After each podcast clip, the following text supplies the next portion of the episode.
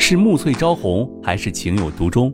从流水桃花到天荒地老，欢迎大家收听由喜马拉雅出品现代言情大戏《七月》，作者山歌，主播迟总，协众优秀 CV 诚意制作。喜欢的话，记得订阅哦。第四十七章，父母的爱。而他更恨的是自己，没有看清人，只凭着他的外表、他的甜言蜜语、他的撒娇，就相信了他的一切话。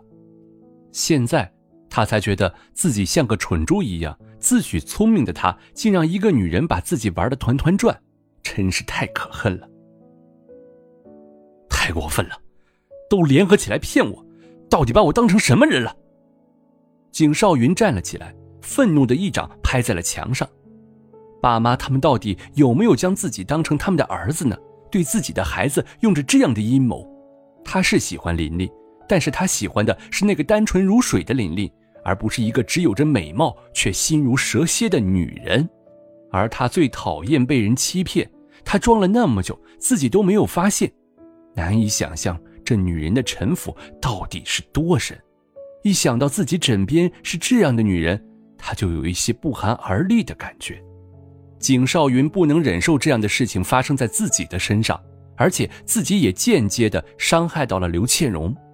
要是自己能听听他的解释，也许就不会这样了。他想到了那天那张泪脸，他一定是对自己失望至极了吧？对不起，我真不是个东西。景少云狠狠地捶着胸膛。自己被琳琳的话蒙蔽了双眼，也相信了自己的父母，只是没有想到他们这样的对自己。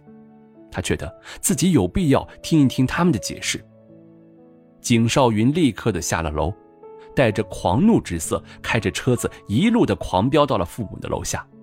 景心安和蔡飞松正在花园里面聊天着，听见了外面的车声，看见了是他回来了，脸上挂着笑上前。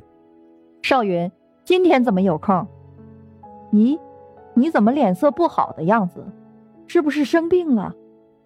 蔡飞松一眼就看出了儿子的脸色有一些异样，心中十分的担心不已。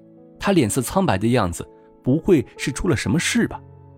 景少云要是在平时还会好声好气的说着，但是现在他一肚子的火气和疑问，当下就冲了上前，瞪着二人，质问着说道。爸妈，我想我需要一些解释。这到底是怎么一回事？说着，就将那封信狠狠地甩在了他们的面前，让二老一怔。景心安瞪着他说道：“你这是什么态度？是和我说话该有的样子吗？”说完，又捡起那封信看了一下，看完后脸色一变，冷冷一笑，道：“哼。”看来那女人是个大嘴巴。他以为是刘倩荣把这些事情给景少云说的，对他更加的没有好感。不过是这样的装弱去博得儿子的好感，不管怎么样，自己也是不会喜欢上他的。幸好现在已经离开了景家了。不是他告诉我的，是我自己找到的，不然的话，我是不是一辈子都不知道你们联合起来骗我的？你们凭什么这样做的？为什么这样的去伤害一个无辜的人啊？景少云脸上的愤怒如火山一样的快要爆发，不相信自己的父母会做出这样的下作的事情来。他们还是那个让他曾经敬佩的人吗？景心安当下生气的一拍桌，沉声道：“注意你的态度，别忘记了你在和谁说话。就算是我们做的又怎样？”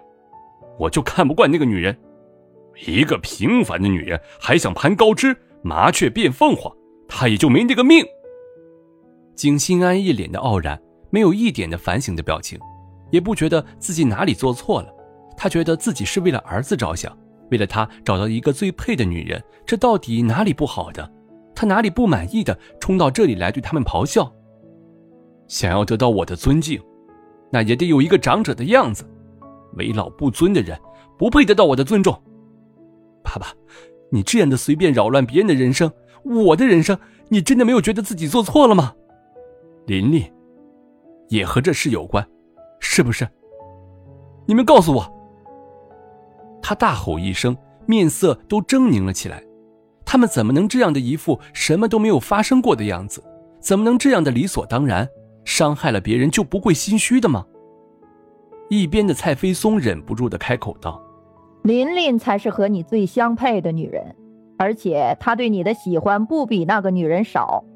他用一些手段，也只是想要将你套牢而已。只要不会伤害到你，我们是不会有什么意见的。”蔡飞松的语气很冷酷，但是他是爱自己的儿子的，除了儿子外，伤害到了别的什么人，他也是不会在意的。但是景少云却是受不了的，大吼了一声：“那他呢？他很无辜，从一开始就是我拉他进了这场戏的，是我对不起他。你们竟然做出这样的事，无法原谅你们。”在他的心中，父母曾是伟岸的高山，品德高尚，但是现在看看都变成什么样子了，他心中十分的失望和难受。不知道曾经的父母怎么会变成这般模样，都快让他认不出来了。